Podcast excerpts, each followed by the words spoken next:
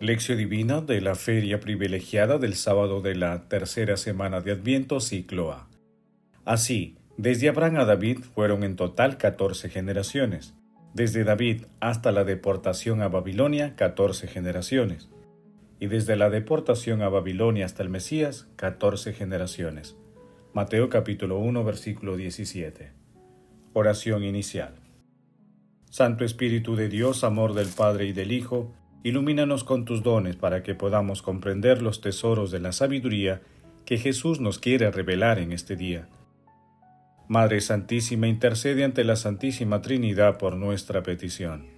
Ave María Purísima, sin pecado concebida. Lectura. Lectura del Santo Evangelio según San Mateo capítulo 1 versículos del 1 al 17. Genealogía de Jesucristo, hijo de David, hijo de Abraham, Abraham engendró a Isaac, Isaac a Jacob, Jacob a Judá y a sus hermanos. Judá engendró de Tamar a Farés y a Sara, Farés a Errón, Errón a Aram, Aram a Aminadab, Aminadab a Naasón, Naasón a Salmón, Salmón engendró de Raab a Boz, Boz engendró de Ruth a Obed, Obed a Jesé, Jesé engendró a David, el rey. David de la mujer de Urías engendró a Salomón, Salomón a Roboán, Roboán a Abías, Abías a Asafat, Asafat a Josafat, Josafat a Joram, Joram a Osías, Osías a Joatán, Joatán a Acaz, Acaz a Ezequías, Ezequías engendró a Manasés, Manasés a Amós, Amós a Josías, Josías engendró a Jeconías y a sus hermanos, cuando el destierro de Babilonia. Después del destierro de Babilonia, Jeconías engendró a Salatiel, Salatiel a Zorobabel, Zorobabel a Abiud, Abiud a Eliaquín, Eliaquín a Azor, Azor a Sadoc, Sadoc a Aquín, Aquín a Eliud, Eliud a Eleazar, Eleazar a Matán, Matán a Jacob, y Jacob engendró a José, el esposo de María, del cual nació Jesús llamado Cristo. Así desde Abraham a David fueron en total catorce generaciones. Desde David hasta la deportación a Babilonia, catorce generaciones. Y desde la deportación a Babilonia hasta el Mesías, catorce generaciones. Palabra del Señor, gloria a ti, Señor Jesús. Estoy convencido de que las palabras de la genealogía de Jesucristo contienen el anuncio esencial de la antigua y de la nueva alianza el núcleo del misterio de la salvación que nos encuentra todos unidos. Verdaderamente la misericordia de Dios se extiende y se extenderá de generación en generación, porque es eterna su misericordia. Que esta lista de nombres de pecadores y pecadoras que Mateo pone de relieve en la genealogía de Jesús no nos escandalice. En ella se exalta el misterio de la misericordia de Dios. Nguyen Van Tuan sacerdote vietnamita declarado venerable. En cualquier tiempo litúrgico, los días que no son domingos se denominan ferias. Como norma, las ferias ceden su celebración a todas las solemnidades y fiestas, combinándose con las memorias libres y obligatorias. Pero dentro de los días feriales hay una jerarquía. Hay ferias que tienen preferencia sobre cualquier otra celebración. En Adviento, las ferias de la última semana tienen preferencia sobre las memorias obligatorias y se les llama ferias privilegiadas. Esta tienen finalidad de prepararnos más intensamente para la Navidad. Por eso, desde hoy, los textos de la liturgia nos van disponiendo para acoger el sol que viene de lo alto, para iluminar a los que viven en tiniebla y en sombra de muerte, para guiar nuestros pasos por el camino de la paz. Lucas capítulo 1 versículos 78 al 79. El pasaje evangélico de la feria privilegiada de hoy se denomina Genealogía de Jesús y es la expresión solemne con la que comienza el Evangelio de Mateo, quien presenta las cuarenta y dos generaciones desde Abraham hasta llegar a Jesús, una genealogía que nos ayuda a conocer nuestros orígenes. Meditación Queridos hermanos, ¿Cuál es el mensaje que Jesús nos transmite a través de su palabra? El pasaje evangélico de hoy describe una historia real, una historia que evoca a hombres y mujeres con fortalezas y debilidades, que experimentaron alegrías, éxitos, fracasos y dolor como en cualquier familia humana.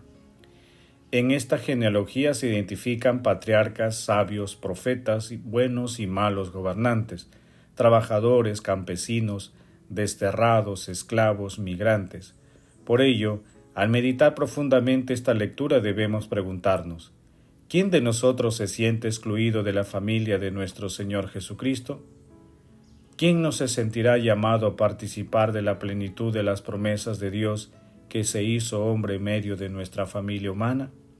Hermanos, nadie debe sentirse excluido de la familia de nuestro Señor Jesucristo.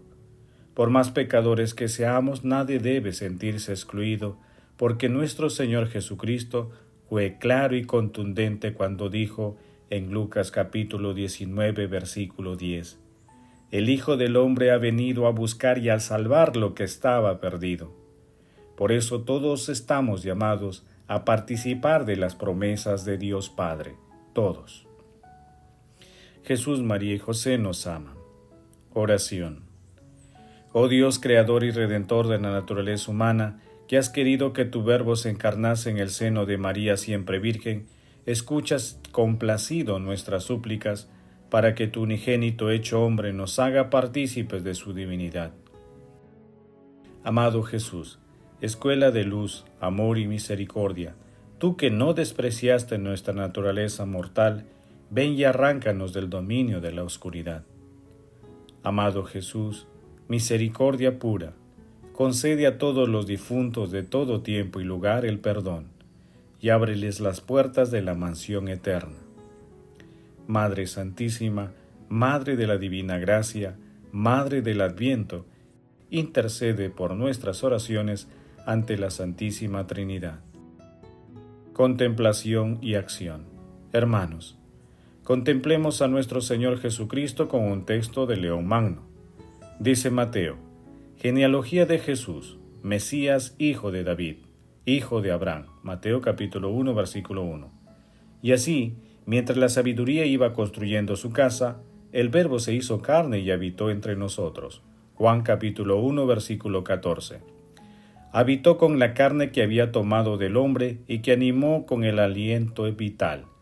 La humildad fue tomada por la majestad, la debilidad por la potencia, la mortalidad por la eternidad, y para destruir la deuda que pesaba sobre nuestra condición, Sucedió así que en conformidad con las exigencias de nuestra salvación, nació el verdadero Dios en una perfecta naturaleza de verdadero hombre. Enriqueció el elemento humano, pero no disminuyó el elemento divino, el rebajamiento que hizo lo invisible visible, y por el que el Creador y Señor de todas las cosas quiso ser un mortal común, fue un acto de misericordia. Por tanto, el que la condición de Dios se hizo hombre en la condición de hombre se hizo esclavo.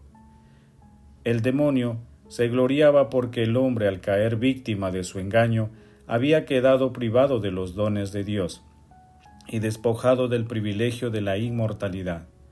Había quedado herido por la inexorable sentencia de muerte.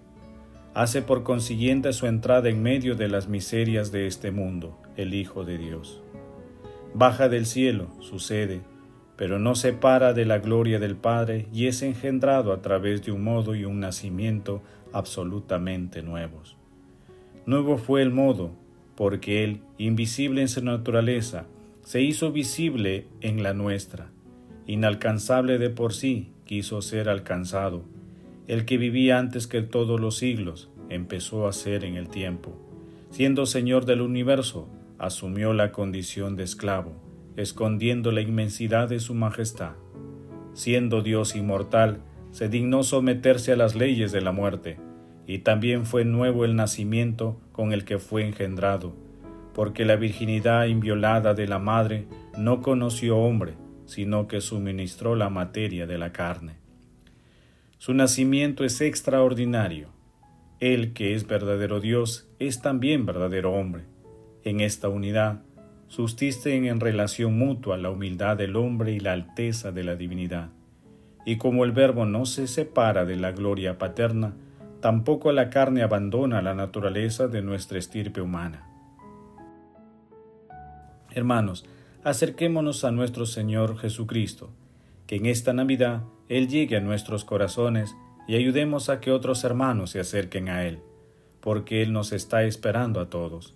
El amor todo lo puede, amemos que el amor glorifica a Dios. Oración final. Gracias Señor Jesús, porque tu palabra nos conduce por caminos de paz, amor y santidad. Espíritu Santo, ilumínanos para que la palabra se convierta en acción. Dios glorioso, escucha nuestra oración. Bendito seas por los siglos de los siglos. Madre Santísima, intercede ante la Santísima Trinidad por nuestra petición. Amén. El Señor esté con ustedes y con tu Espíritu. La bendición de Dios Todopoderoso, Padre, Hijo y Espíritu Santo, y la bendición de Dios Todopoderoso, Padre, Hijo y Espíritu Santo, descienda sobre ustedes y los acompañe siempre